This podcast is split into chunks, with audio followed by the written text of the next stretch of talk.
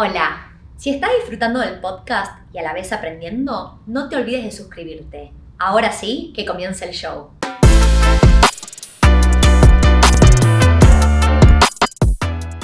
Hola, mi nombre es Tifio Rubinat. Bienvenidos al podcast de Wealth en Español. Hoy quiero hablar acerca de comprar propiedades nuevas versus usadas especialmente enfocado en lo que son inversiones inmobiliarias. O sea, no estamos hablando tanto de si estamos buscando nuestro propio hogar, pero sí una buena inversión.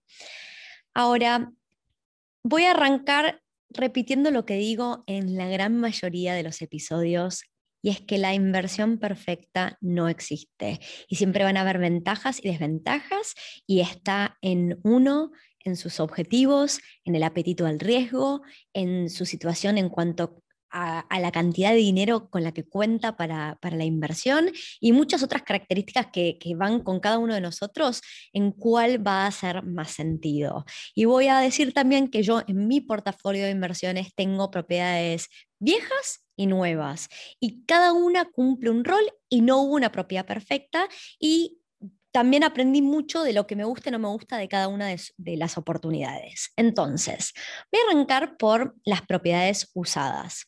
Así fue como yo arranqué mi, camino en las inversiones y una de las, de las estrategias que aplicaba era buscar casas bastante venidas abajo. El motivo eh, principal es porque uno le puede forzar apreciación y también algo interesante es que como dependiendo de cuán venida abajo está esa propiedad y cuánto trabajo necesita, uno deja de competir con los que son em, personas que están buscando su propio hogar. ¿Por qué? Porque la mayoría de la gente que busca su propio hogar le cuesta mucho la situación donde no se visualizan o tener que visualizar una renovación. Ellos ya quieren comprar algo la propiedad de la cual se enamoran y por ende em, competía con menos personas a la hora de comprar una propiedad usada. Aprendí que se requiere mucho más efectivo, mucho más cash en una propiedad usada que una propiedad nueva. ¿Por qué? El motivo principal es porque los bancos no me están prestando la plata para la renovación. Por lo general, si yo pido el 80% del valor del inmueble, sea viejo o nuevo, me dan el 80% y se terminó. Y si una cosa es tener que poner el 20% de depósito y otra cosa es tener que poner el 20% de depósito y una renovación. Sobre todo porque en las renovaciones pueden pasar muchísimos imprevistos y hay renovaciones, yo me he llevado sorpresas buenas y malas. Justo mi primer propiedad fue una bastante conflictiva en la hora de la renovación. Esta historia la he contado en otros episodios, pero mm, mandé a un builder a que me diera un estimado de cuánto me iba a costar esa renovación y me pasó un estimado de 55 mil dólares.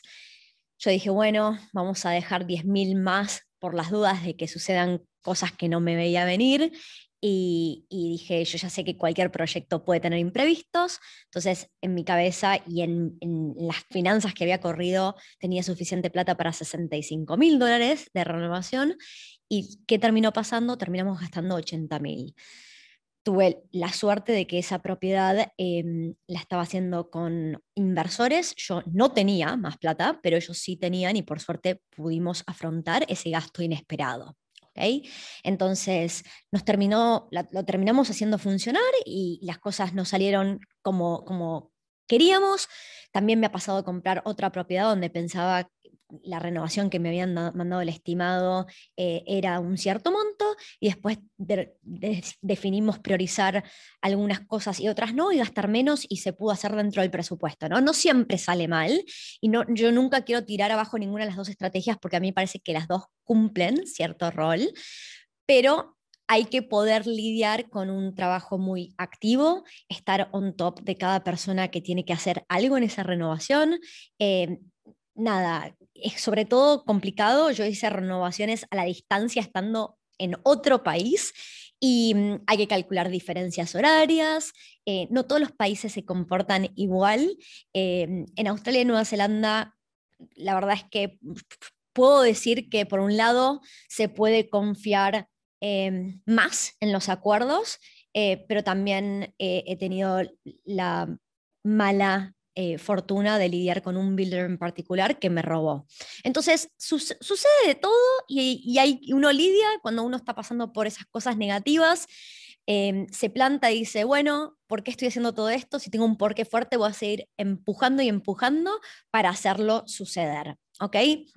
Y se puede y se termina en algún momento, mientras que uno está viviendo una renovación parece interminable, pero en algún momento llega a su fin y uno empieza eh, con el alquiler.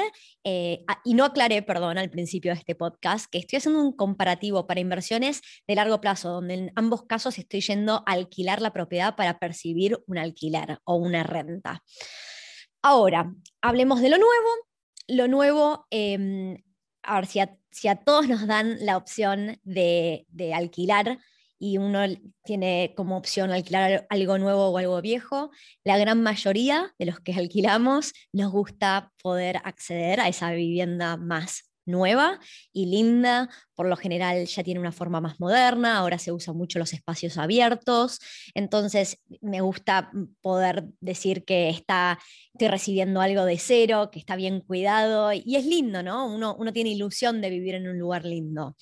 Con lo cual, cuando yo soy el propietario y me pongo a entender quién va a ser ese inquilino que va a estar alquilando mi propiedad, puedo, lo que puedo entender es cuando decido ir por algo nuevo, voy a tener más personas interesadas en esa propiedad que si fuera vieja. Y eso me da a mí más opciones para atraer y seleccionar a los que yo pienso que van a ser inquilinos de mejor calidad. ¿okay? El objetivo en realidad es que el inquilino se quiera quedar el plazo más largo posible, que no haya tanta rotación, que no haya tanto mantenimiento y, que sea un, rol mucho más pasivo, ¿no? Y en esa circunstancia las propiedades nuevas son muy buenas. No solo para seleccionar más inquilinos, pero también tengo la propiedad vacante menos tiempo, ¿ok? Entonces, eso es, algo muy bueno, porque yo siempre cuando hago el análisis de una cierta área y voy a, comprar una oportunidad inmobiliaria, quiero entender, en inglés se llama vacancy rates, pero en castellano es, como lo opuesto. En inglés miden cuánto tiempo está vacante, en castellano son las, las tasas eh, de ocupación. Y Obviamente, si tengo un vacancy rate de menos del 2%, eso significa que entre inclino e inclino, en menos de una semana probablemente ya puedo haber vuelto a alquilar esa propiedad, ¿no? Y eso es a lo que uno intenta em, apuntar. Así que cuanto más nuevo, mejor calidad y menos periodos de desocupación. También hay que tener en cuenta que las algunos artefactos que mm, traen garantías y, el builder también tiene un plazo por el cual se hace cargo de defectos que van surgiendo. Y durante los siguientes 10 años es probable que tenga que hacer mucho menos mantenimiento que una casa vieja. A ver, si yo pienso en los mantenimientos que le hice a mis, a mis propiedades viejas, he hecho techos nuevos, pintura, todo adentro, todo afuera, pisos nuevos, cocina nueva, he hecho de todo, tirado paredes abajo, hasta ahora nunca tuve que tocar la estructura, no expandí ventanas, siempre tuve la suerte de buscar casas bastante luminosas, eh, donde no, necesitaba expandir las ventanas, pero cuanto más vieja una propiedad, probablemente las ventanas sean más chicas y más oscuras sea, ¿no? Y requiera más mantenimiento año a año, más los costos eh, de mantenimiento anuales van a ser mayores. Ahora, uno de los temas principales, y esto aplica a Australia, en este momento me estoy enfocando, es la efectividad fiscal. ¿Está bien? Y voy a profundizar ahora un poco más en este tema, pero cuando una compra una propiedad nueva puede ser bastante más efectivo. ¿Por qué? Porque el gobierno australiano nos deja depreciar los bienes nuevos. Yo esta propiedad, si la estoy alquilando, la puedo tratar como si fuera em, una empresa. Se, comporta como una empresa, más allá de que esté a mi nombre. Y mm, yo tengo, voy a tener ingresos y egresos, eh, plata que ingresa y egresa a mi cuenta bancaria, pero también me van a dejar poner una eh, la depreciación, que es un egreso en papel, no es plata que necesariamente sale de mi cuenta bancaria.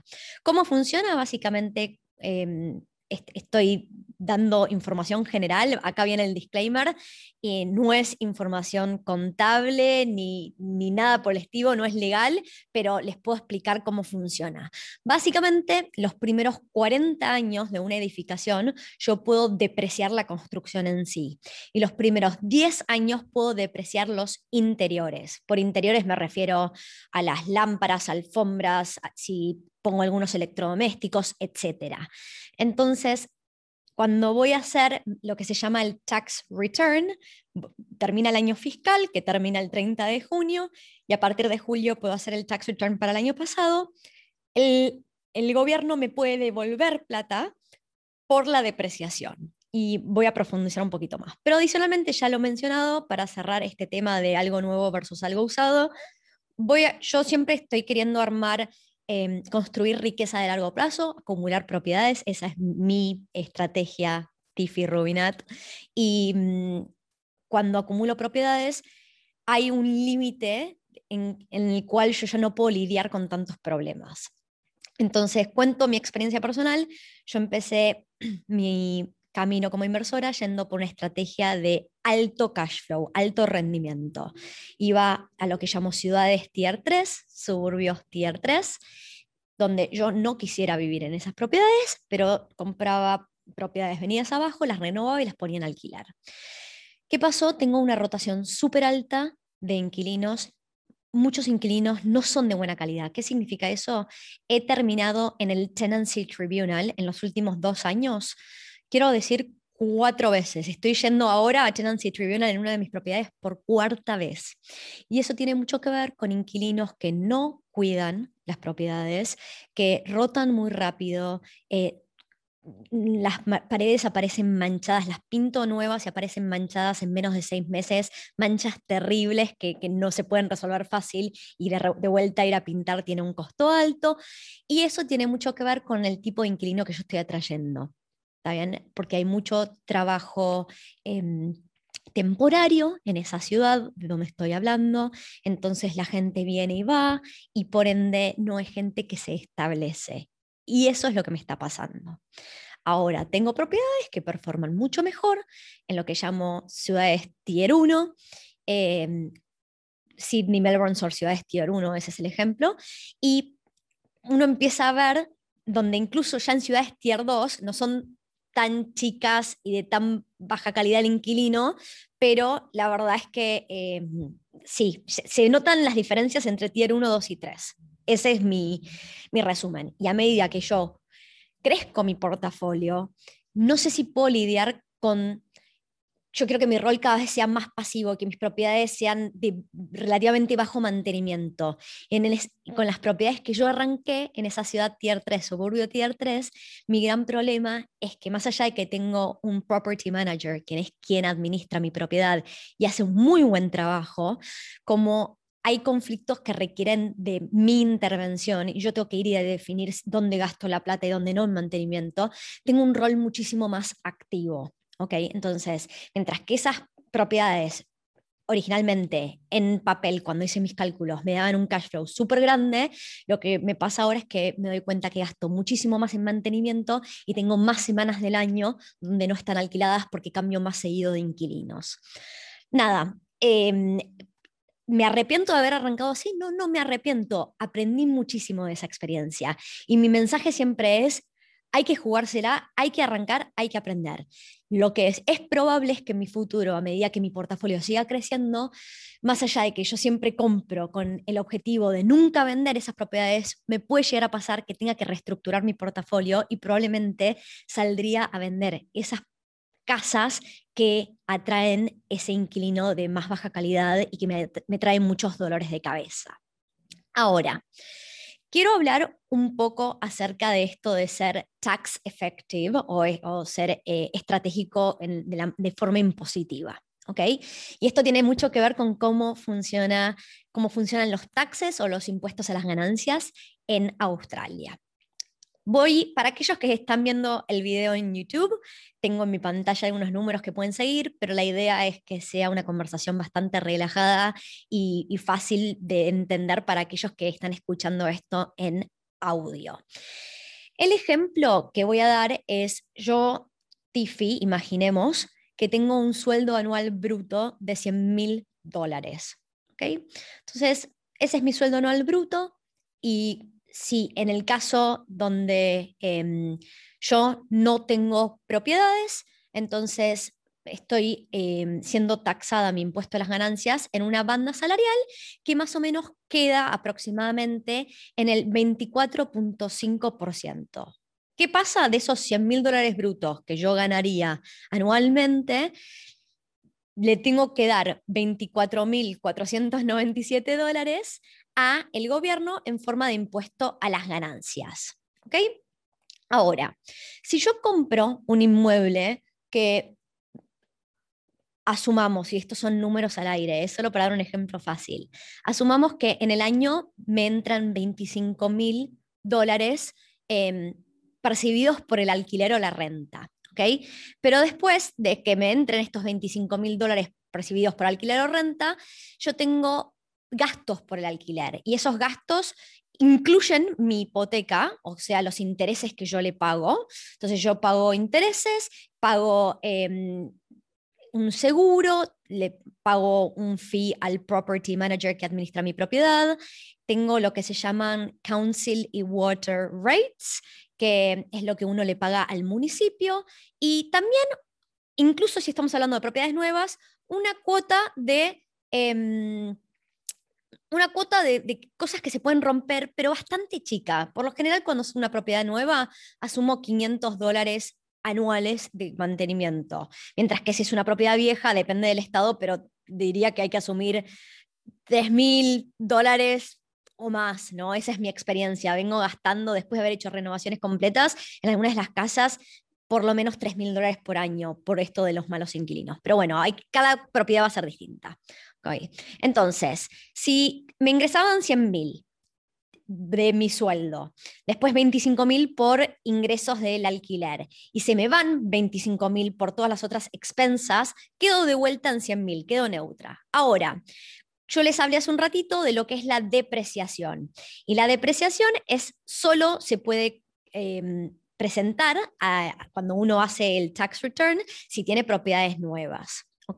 Entonces, en este escenario, esta propiedad es nueva y los primeros años yo puedo depreciar más o menos 15 mil dólares y esa es la suma de la mm, parte externa, los exteriores, el ladrillo o la construcción y los interiores, ¿ok? Entonces, el gobierno ahora ve que en vez de que yo haya percibido 100 mil dólares de ingresos, percibí 85 mil, porque esa depreciación, aunque no es plata que sale de mi cuenta bancaria o de mi bolsillo, es plata que el gobierno ve que yo estoy haciendo como pérdida.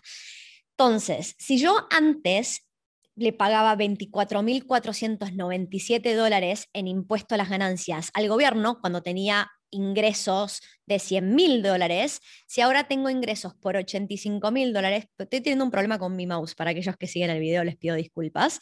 Entonces, si ahora mi, mis ingresos, mi nuevo ingreso imponible es de 85 mil dólares, le tendría que pagar 19.172. Ahora, por lo general, a mí me descuentan los, el impuesto a las ganancias mes a mes. O sea, cuando a mí me pagan un sueldo, lo que ya me entra a mi, cuenta bancaria ya se descontó el impuesto a las ganancias. O sea, el, los montos que se van descontando. Entonces, si a mí me fueron descontando durante todo el año para llegar a estos 24.497, cuando hago el tax return, me hace el gobierno un reembolso de aproximadamente 5.320 dólares. ¿ok? 5.325 es potencial.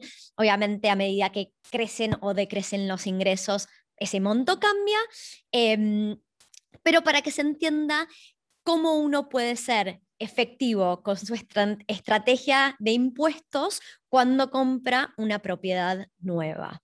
De vuelta, hay que comprar en las áreas correctas con buen potencial y uno puede hacer funcionar cosas nuevas o viejas pero no todos queremos lidiar con la misma cantidad de problemas y dolores de cabeza. Yo considero que yo tengo una pasión por todo lo que es em, inversiones inmobiliarias y así todo estoy llegando a mi cuota de agotamiento resolviendo algunos de estos problemas y también em, entiendo que si cada vez que compro una propiedad me compro la misma cantidad de problemas, no es escalable en el tiempo. Y si yo quiero armar un, portafolio de ciertas dimensiones, voy a tener que encontrarle formas de no escalar mis problemas.